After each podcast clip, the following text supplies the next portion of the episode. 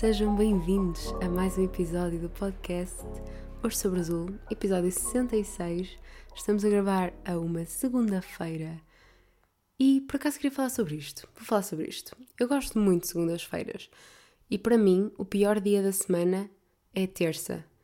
Eu acho que terça é tipo uma dupla segunda-feira que é pior do que a segunda-feira, porque a segunda-feira estou com energia, estou pronta para a semana, pronta para o que vier. Mas terças-feiras fico mesmo, aí, agora é que é mesmo e não há descanso e o fim de semana ainda está longe e custa-me mais a levantar. Não sei. Para mim, o pior dia da semana é terça, não é segunda, ao contrário do que a maioria das pessoas diz. Estou agora aqui a reparar que este microfone. Ai, não devia soprar, mas está com um pó em cima. Que tristeza. Queria agradecer imenso o feedback do último episódio, que eu não estava nada à espera que tivesse bom feedback, porque hum, achei que era um episódio normalíssimo, mas pelos vistos tocou algumas pessoas e agradeceram por eu ter sido sincera e partilhar mesmo a minha opinião, e isso significa imenso para mim, porque eu estava cheia de medo, mas é uma coisa que eu tenho tentado fazer mais por aqui, é dar mais a minha opinião, e quem gosta gosta e ouve, e quem não gosta pode deixar de ouvir, ou então ouvir outro episódio e se calhar vamos concordar numas coisas e discordar noutras. O que é saudável, é positivo, é bom. Eu também não concordo com tudo o que ouço nos podcasts que ouço. Há dias, numa manhã, eu ouvi para aí uns quatro episódios de podcasts diferentes, todos eles com meia hora, uma hora acho que o mais pequeno tinha 20 minutos e foi, foi produtivo, foi uma manhã produtiva. E pronto, isto é, é mais comum do que parece. Eu ouço mesmo muitos podcasts. Por isso, sempre tiverem sugestões episódio, e podcasts menos conhecidos, também sou, sou todo ouvidos, literalmente, para, para esses podcasts. Mas pronto, vamos começar. Esta semana foi uma semana muito boa, muito agradável. E vou começar com um tema que também não, não é assim só coisas boas, porque vou deixar o melhor para o fim. e por acaso eu estava a ver um vídeo da Mariana Gomes, e já sabem que eu trago imensas referências delas para aqui, e ela estava a falar sobre a pressão das pessoas ao perguntar que quando perguntam, uh, quando fazem aquela pergunta para conhecer melhor a pessoa, ou quando estão a conhecer uma pessoa, perguntam-lhe sempre o que é que estás a fazer da vida, ou o que é que estás a estudar, e todo um inquérito sobre o que é que se vai fazer a seguir, o que é que, hum, o que, é que vamos fazer depois da faculdade, se vamos ter a mestrado, se sim, em quê. É todo um questionário que nos fazem ali e achei imensa piada uh, ela falar sobre isso. Porque eu depois até fiquei a pensar, agora na fase dos 20, 21, por aí, nos, nos 20 mais pequeninos, no início dos 20, 20 mais pequeninos, é muito esta pergunta que nos fazem. É, e, e, nos 18 também, na fase de quando estamos a entrar para a faculdade. Eu digo 18 só para me situar, porque podem entrar para a faculdade quando vocês quiserem. Mas naquela fase da vida em que estamos a entrar na faculdade ou a sair da faculdade, pronto, tudo o que seja fase de mudança, as pessoas perguntam imenso. E mesmo que não sejam, só se conhecerem alguém, elas perguntam o que é que estás a estudar. Quase como se nós fôssemos definidos por isso, pelo que, pelo que fazemos, pelo que estudamos, pelo, por onde é que estamos a trabalhar, pela empresa onde estamos, pelo estágio que estamos a fazer, pelo curso que estamos a tirar e quase que isso nos rotula. E por acaso eu achei muito interessante ela falar sobre isso porque também tenho debatido sobre isso e vou entrar numa nova fase da vida. E não quero. Uma coisa que eu deixei bem clara a toda a gente que é próxima a mim é que eu não quero que me rotulem pela empresa onde estou, ou pelo que eu estou a fazer, ou pelo curso, não é o curso, mas pela área onde eu estou a trabalhar, porque eu não me consigo catalogar apenas numa coisa e se calhar agora estou a experimentar uh, um, um, tipo de trabalho que eu, que eu gosto e que, ou que achava que era aquilo que eu queria fazer, e se calhar até estou a descobrir que se calhar não era bem isto e era outra coisa, e o que eu sinto é que quero explorar muito mais e fazer muito mais, e então eu nunca consigo rotular-me como eu sou isto. Porque, e, e quem diz eu diz muita gente, porque nós somos tanta coisa. Nós somos uh, as pessoas à nossa volta, nós somos a nossa cor favorita.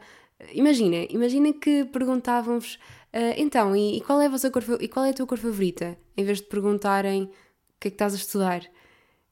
era, sei lá, era menos invasivo, porque é quase mesmo, e, e a Mariana falou disto, é, é, uma invasão da nossa privacidade. Imaginem que eu não quero dizer a ninguém aquilo que estou a estudar, imaginem que eu não quero dizer a ninguém a empresa onde estou a trabalhar, ou hum, se estou a trabalhar para mais do que uma empresa, por exemplo, ou que estou a tirar dois cursos ao mesmo tempo, não sei. Há coisas que nós podemos querer só manter para nós e nós não nos temos de catalogar por aquilo que nós fazemos. Eu sinto que no mundo dos adultos há muito esse erro esse erro eu acho que está muito enraizado, que é, lá está, as pessoas acharem, ah, a, a, a Joana, aquela que trabalha na empresa não sei quê, é quase para, para identificar as pessoas, para as rotular mesmo. A Joana da, que trabalha na, na empresa tal, ou o João que trabalha na empresa tal, ou que está a tirar o curso X, a Joana de Medicina, o João que está em artes plásticas. E acabamos por rotular ou criar quase uma imagem mental das pessoas, o que nem sempre vem de um sítio mau, nem, nem tem más intenções. Um, pelo menos eu acho que não, eu acho que às vezes é pura curiosidade, ou para fazer conversa, ou porque é giro saber o que é que a outra pessoa está a tirar. Mas eu acho que nós vivemos um bocadinho obcecados com esta ideia de, de que a nossa profissão é aquilo que nós somos e não é. Nós podemos ser muita coisa. E eu acho que se vê também cada vez mais pessoas que não sabem descrever aquilo que são a nível de profissão, porque são tanta coisa, fazem tanta coisa, são artistas, são escritores, depois podem ser criadores de conteúdo, podem fazer programas de rádio, podem, uh, sei lá, podem gostar de andar de bicicleta nos tempos livres e sei lá, são, lá está, são muitas coisas. E depois eu também fiquei a, a ter quase uma mini crise existencial sobre agora nesta fase perguntarem-nos isso, mas daqui a uns anos, para aí, a, se calhar nem, nem 10 anos, se calhar, exato, se calhar nem tanto, começarem a perguntar-me então e filhos, para quando? Ou quando é que casas? E isso é tão assustador porque eu vejo algumas criadoras de conteúdo mais velhas que sigo e que falavam muito dessa pressão de, das pessoas perguntarem quando é que vais ter filhos, eh, se estás grávida, se por exemplo haviam numa foto com a barriga um bocadinho mais inchada já diziam estás grávida, não sei o quê, e o quão invasivo isso era, e, e acho muito mal, eu nem quero, lá está, isso para mim ainda é distante, mas ao pensar não está assim tão distante porque eu tenho 21, não sei com que idade é que começam a chatear as pessoas com isso, para aí talvez 26, 27. Eu aos 26, 27 aposto que ainda vou ser uma criança. Não sei, é, é estranho pensar para mim nesta questão do tempo. Aliás, acho que foi ontem, quando eu estava a passear com o André, já lá vou também essa parte do fim de semana, mas estávamos a passear e houve, havia uma mãe que estava a dizer para, para o filho qualquer coisa: quando tiveres 18 anos, fazes isso, ou quando tiveres 18 anos, eu não me lembro bem o que é que ele estava a dizer, mas foi basicamente quando tiveres 18 anos qualquer coisa. E o André vira-se para mim e diz: Uau, 18 anos, parece que foi ontem. e eu fiquei tipo: Eu sinto que ainda vou fazer 18 anos. E é mesmo estranho, porque aquela barreira que sempre nos impõem desde criança, quando fizeres 18 anos, isto, quando fizeres 18 anos, aquilo.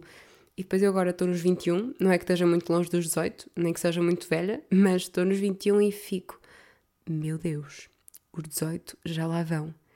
E depois começo com toda aquela pressão. Toda aquela pressão de devia estar a fazer mais coisas, não estou a aproveitar bem o tempo, e crises existenciais dos 20, que é real. E pronto, é, é tenso. Mas é engraçado também, passagem do tempo e tal. Um, sobre este tema também, das oportunidades profissionais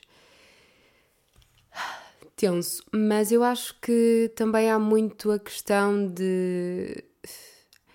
São, são sempre. Quando surge uma nova oportunidade profissional, eu acho que é sempre difícil de digerir. Ou é, por exemplo, uma oportunidade de sonho, como teria sido se a Vogue tivesse aceito. Aceito ou aceitado? Ai, detesto quando falham estas dúvidas de português. Tenho quase a certeza que é tivesse aceitado. Se a Vogue tivesse aceitado, sim, fui confirmar está certo, tivesse aceitado, uh, o meu estágio, por exemplo, eu teria ficado, obviamente, muito feliz. E, e, era o meu estágio de sonho. Até podia não ter corrido bem, não ter gostado nada, mas era aquela oportunidade, aquela porta que se abria, deixar-me ia muito feliz. Mas quando é uma oportunidade da qual nós não estamos 100% certos ou não temos a certeza se é mesmo aquilo que nós queríamos ou é uma oportunidade assim que caiu um bocadinho de paraquedas na nossa vida, pelo menos eu tenho sempre um bocadinho aquele sentimento agridoce, aquele sabor de eu por um lado devia estar feliz porque isto é uma boa oportunidade, é uma oportunidade única e estão-me a dar esta oportunidade pelo meu trabalho, mas por outro fico, será que esta é a decisão correta para mim? Será que não estou a perder tempo? Será que devia agarrar esta oportunidade? E eu sinto sempre que as pessoas à minha volta ficam mais felizes por mim do que eu. E é quase uma sensação muito, um bocado ingrata, porque sinto que devia aproveitar melhor, mas depois também penso que chega uma certa altura onde tudo gira à volta do trabalho e de daquilo que vamos fazer a seguir e eu sinto que preciso de um tempo para hum, preparar, que não será tão cedo e, e não sei quando é que será, mas sinto que que preciso de tempo para decidir e descobrir mesmo aquilo que quero fazer. O que eu gosto de fazer, já eu sei, mas como é que posso juntar aquilo que eu quero fazer com o que gosto de fazer e ao mesmo tempo ser uma fonte viável para mim para viver. E é claro que para isso acontecer e para esse dia chegar, terei de fazer sacrifícios pelo caminho. E quem diz sacrifícios não é coisas muito penosas, obviamente, mas vou ter de passar por outros processos, trabalhar noutros sítios e aprender e, e passar por várias etapas. E é sempre meio, meio frustrante porque achamos, achamos sempre que estamos atrasados, que já devíamos estar a conquistar todo o mundo e que já devíamos ter conquistado muito mais do que aquilo que conquistámos e do que fizemos. Lá está a tal história da comparação, mas por outro lado,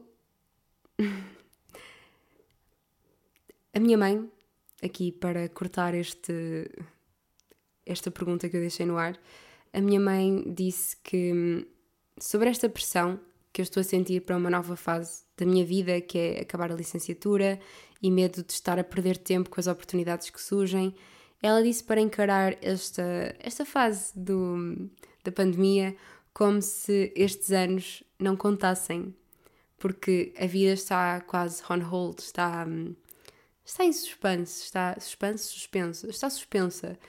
E, e, para não contar, só que o problema é que, por muito que eu pense assim, ok, estes anos não contam, vamos dar como anos neutros, que, atenção, não foram assim tão maus, eu não posso queixar, eu sou uma sortuda. Mas lá está, obviamente não vivi tanto como eu queria vi ter vivido e, e, se calhar não sabemos como é que teriam sido as coisas e isso não vale a pena pensar sequer. Mas eu depois sinto que o mundo não, não corresponde e que as exigências vão ficando cada vez maiores e o mercado de trabalho também e que as coisas, as coisas no fundo não pararam. E pararam para nós e todos nós estamos a aprender a lidar com isto à nossa maneira, mas no fundo não pararam. Mas eu gostei do facto da minha mãe me ajudar a ver esta fase como não penses tanto agora no que estás a viver e pensa nisto como uma fase assim meio em stand-by, onde estás a trabalhar em ti, a fazer pequenos sacrifícios para depois no futuro poderes investir mesmo em ti, nos teus sonhos e naquilo que tu queres fazer. Porque eu acho sempre que estou atrasada na vida e que já devia ter imensa coisa feita. Um, isto tudo por causa das oportunidades e do medo de estar a perder tempo. E agora sinto que fiz aqui uma grande um esquema, um esquema não, é, não é piramidal, é hum, esquema circular. Eu aprendi isto nas aulas de rádio para fechar a notícia em, em espiral, exato, a notícia em espiral, que é começar onde acabei. Pronto, eu vou aplicar aqui os conhecimentos. Por acaso, isto também é uma coisa interessante.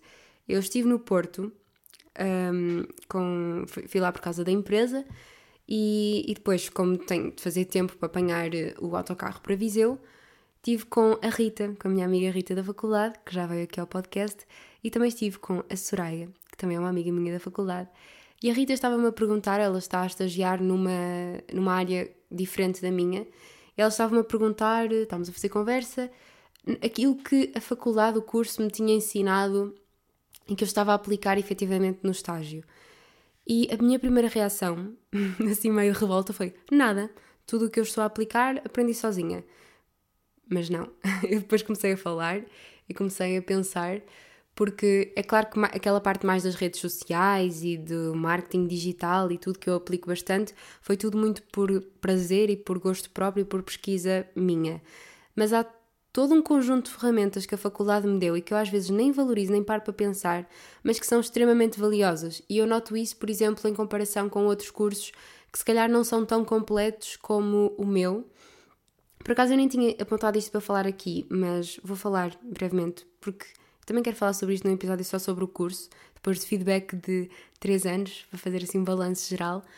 Mas eu apercebi-me que, efetivamente, pequenas coisas, que nós às vezes até, não tanto matéria em si, mas pequenos truques, pequenos, pequenas skills que ficam e que nós vamos aplicando no dia a dia.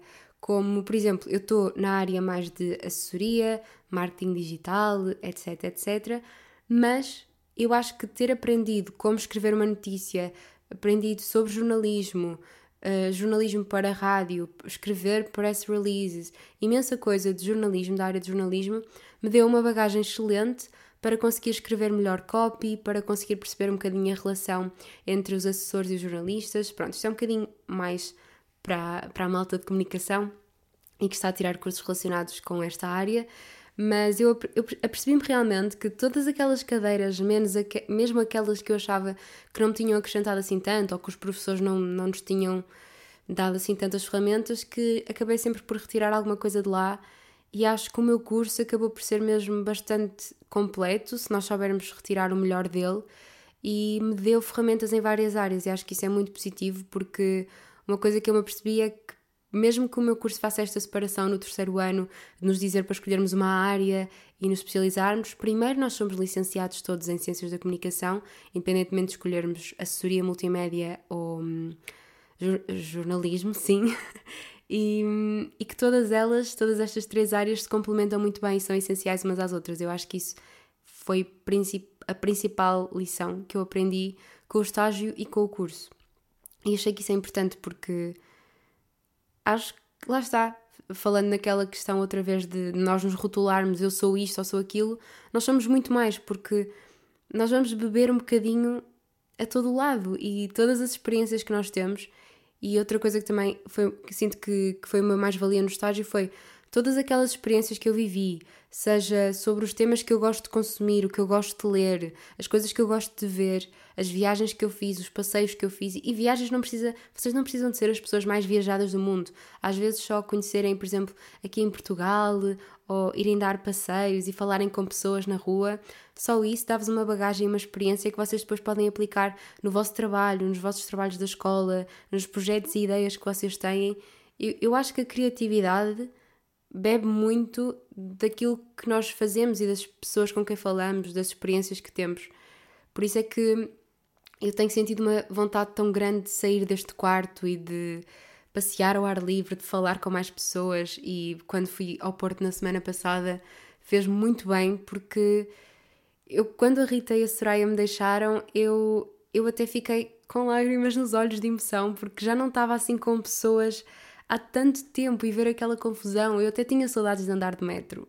É ridículo, mas é verdade. Porque nós vamos buscar inspiração a essas mais pequeninas coisas. E, e eu nem tinha noção do quão estava a precisar de ir ao Porto.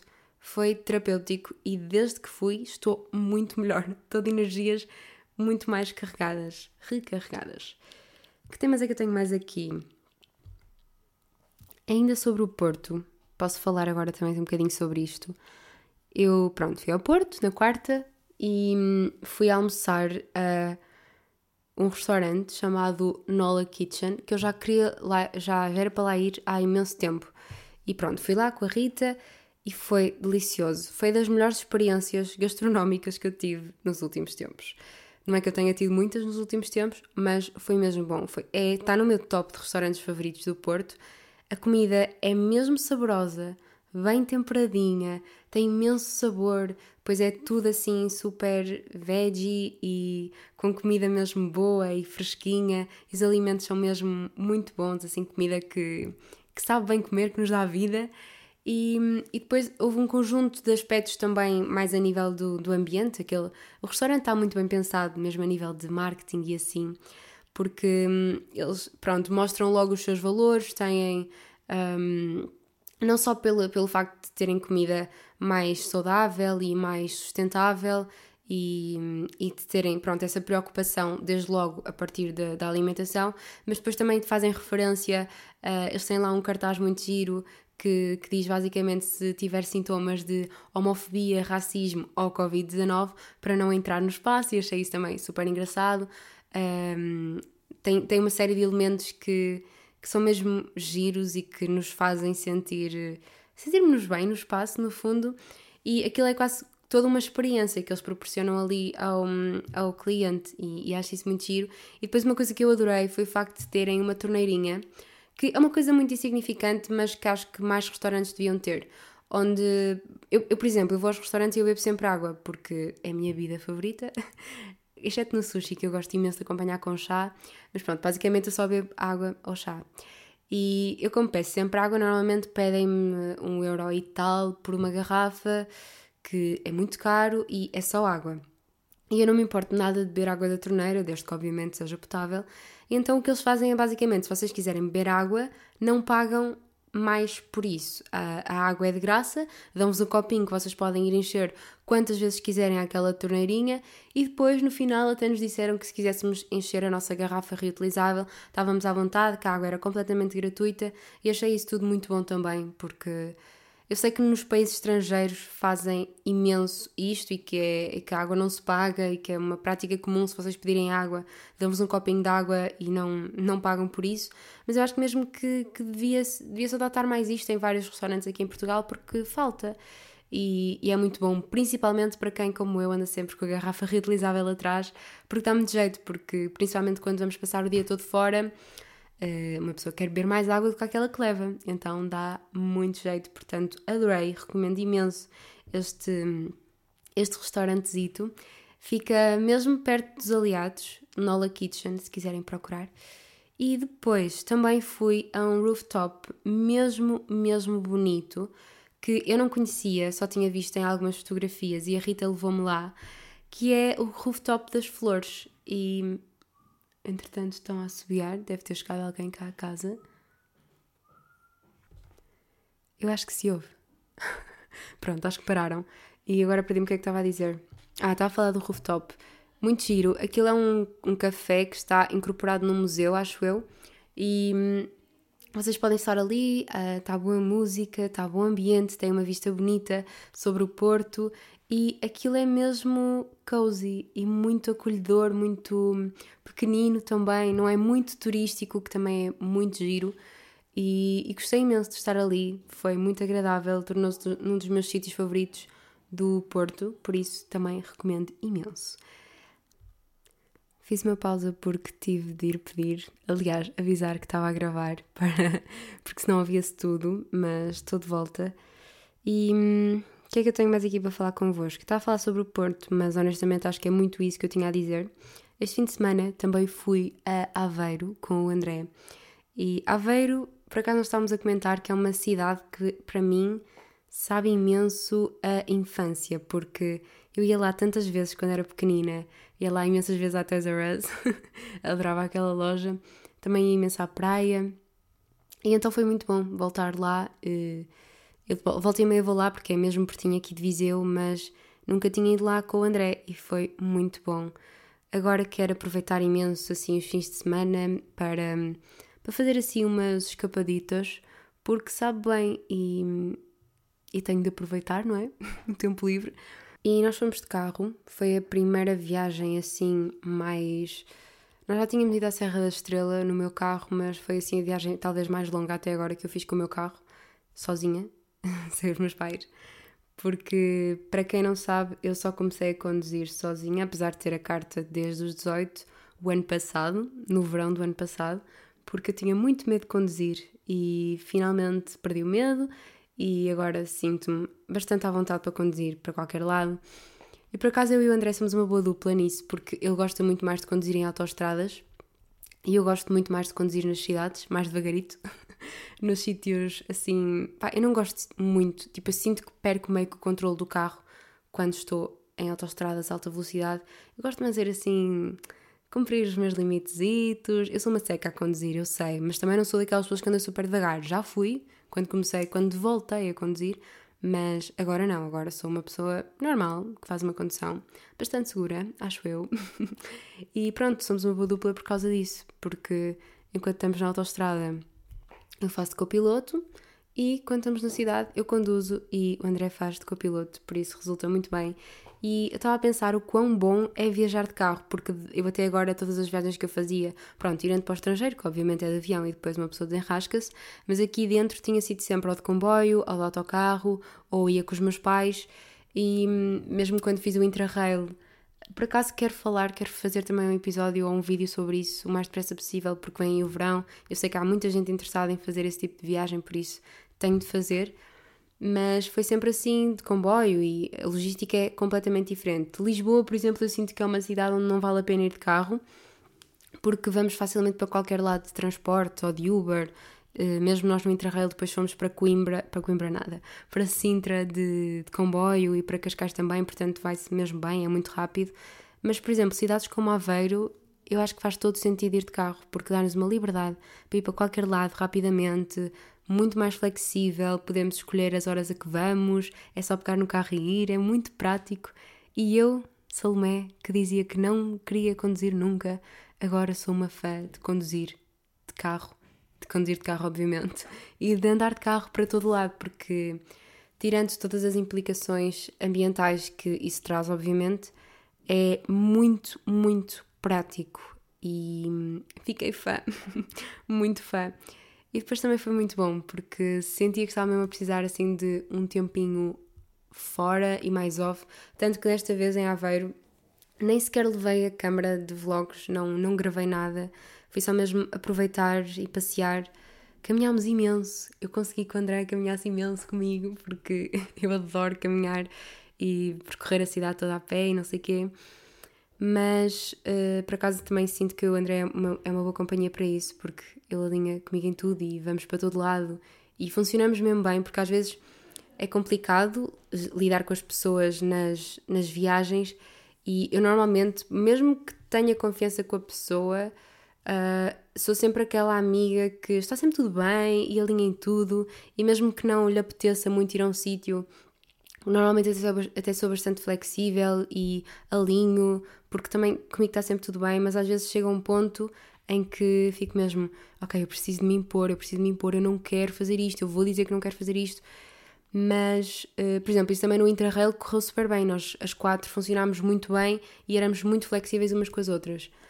Mas quando vou, por exemplo, com uma pessoa com a qual não tenho tanta confiança, eu normalmente digo sempre que sim e fico sempre, pronto, pode ser, tudo bem, alinho, vamos, queres ir aí, vamos, queres jantar aí, por mim tudo bem, eu arranjo uma opção para mim, mas sinto que preciso de me impor mais e quero ser mais direta para as pessoas e nesta questão.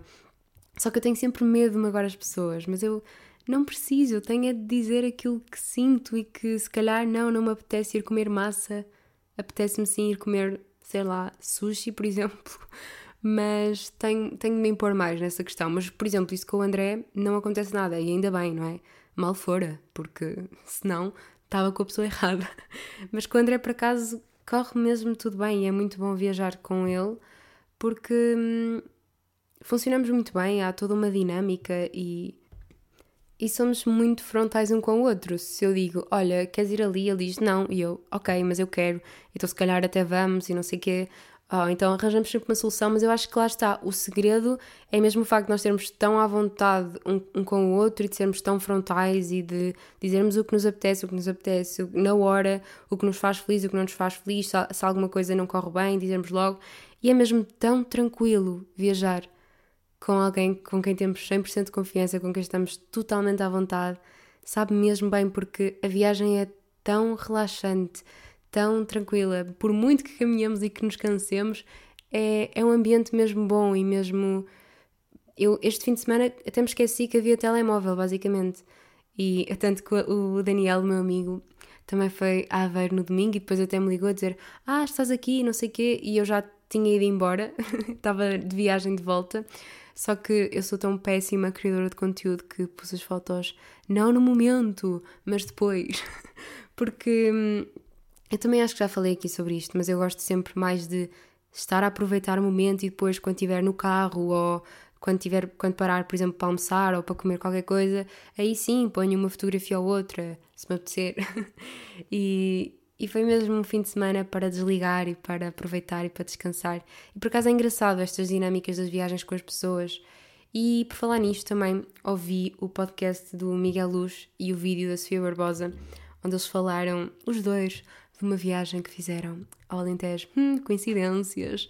Mas pronto, eu não me vou armar em fangirl e falar sobre o facto de eu achar que eles estão dating, porque Pronto, não quero ser esse tipo de pessoa, mas estou muito entusiasmada. Mas pronto, eles estavam a falar precisamente também sobre essas dinâmicas de, de viajar com alguém e de o quão bom é, ou os dilemas que passamos e não sei quê.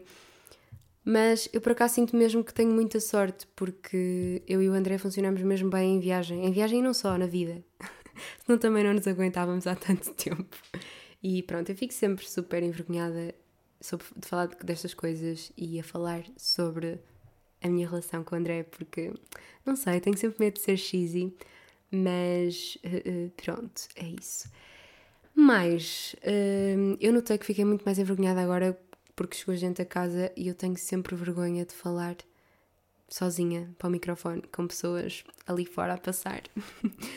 e, mas o que é que eu tenho mais aqui? Tenho também ouvi o episódio do podcast da Joana Gotti, que se não me esquecer vou deixar na descrição mas aposto que toda a gente conhece a Joana Gotti, ou pelo menos muita gente, mas eu deixo na descrição se me lembrar. E se eu não me lembrar, avisem-me. E ela estava a falar no, no episódio sobre que às vezes ficava muito hum, confusa com ela própria a nível de criação de conteúdo por não ter um nicho e por falar de várias coisas e isso dar-lhe uma espécie de ansiedade por não saber qual é o seu lugar no, no Instagram, no mundo digital. Eu também sinto muito isso às vezes, porque, embora eu sinto que o meu tema, o meu principal nicho talvez seja a sustentabilidade, a moda sustentável. Por outro lado, eu sinto que eu não quero que isso seja apenas o que me categoriza ou caracteriza. Vai um bocadinho voltar à história do início, à conversa do início do vídeo da Mariana Gomes, mas lá está, eu sinto que há uma pressão, muita pressão, principalmente por aquelas pessoas que fazem mentoria de redes sociais e aconselham e dizem sempre que as pessoas devem ter um nicho para serem sucedidas e para fazerem crescer a página, porque as pessoas procuram é, uh, seguir contas de nicho. E depois uma pessoa fica confusa porque não quer ter apenas um nicho, quer ser muita coisa, quer falar de muita coisa, quer falar num dia de livros, num dia de cozinha, num dia de sustentabilidade, num dia de sei lá, tanta coisa. E acho que o nicho, eu, eu por exemplo, sinto que não conseguia ter um Instagram de nicho porque isso, sinto que isso me ia prender imenso as ideias e, e que ia querer falar sobre outras coisas e não ia ter um sítio para falar sobre elas. Acho que não me ia trazer nada de bom e por acaso identifiquei-me muito com isto da, da Joana, porque às vezes sentimos que. Não é que somos os únicos a sentir estas coisas, porque obviamente não somos, mas que as pessoas não falam muito nisto, não falam muito como se sentem no, no meio ou de fazer pausas de criar, porque há muito sempre aquela pressão de estar constantemente a criar e a, a reinventar-nos e ter conteúdo constante. E por acaso eu tenho-me apercebido que os meus criadores de conteúdo favoritos, embora já estejam numa posição que também não lhes pede para criarem todos os dias, que não criam todos os dias, que não estão sempre presentes nas redes, que que vivem para além disto e que não têm problemas nenhum em tirar momentos de pausas, dias de pausa, semanas de pausa, o que for preciso.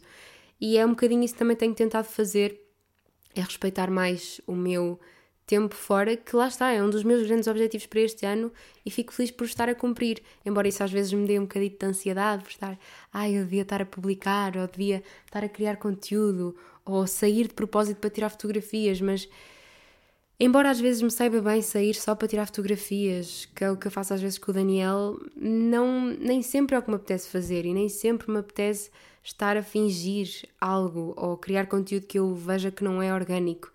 E, e de vez em quando também sabe bem, porque não? Porque não às vezes investir um bocadinho mais e tirar umas fotografias assim mesmo mais conceptuais ou artísticas ou só para o Instagram, porque quem nunca, mas no geral viver mais e e não me culpar tanto por não estar sempre presente e sempre a publicar coisas e a atualizar no Instagram. Mas pronto, uh, acho que era isto que eu tinha para dizer. Estava aqui a ver a minha lista de tópicos e acho que está tudo e divaguei um bocadinho. E mesmo assim, estamos nos 34 minutos. Uau, fiz um episódio curto. Palmas para mim. Uh, acho mesmo que. Agora esqueci-me o que é que ia dizer. Ah, ia fazer aqui. Não é fazer nada, mas desejar-vos boa sorte, porque sei que muita gente está em fase final de semestre, fase final de ano, que estão a entregar trabalhos, que estão a fazer testes, que vêm em exames, que estão a entregar projetos e eu também tenho um relatório de estágio para entregar até ao final, não é bem ao final deste mês, mas pronto, por aí. Por isso, estamos juntos, foquem nos vossos trabalhos, esforcem-se, aquele último esforço, reta final, porque depois vão poder aproveitar e descansar ou fazer outras coisas que gostam mais. Por isso, boa sorte não se esqueçam de tirar tempo para vocês e de descansar, porque também é muito importante. Vemo-nos para a semana. Um beijinho e tchau, tchau.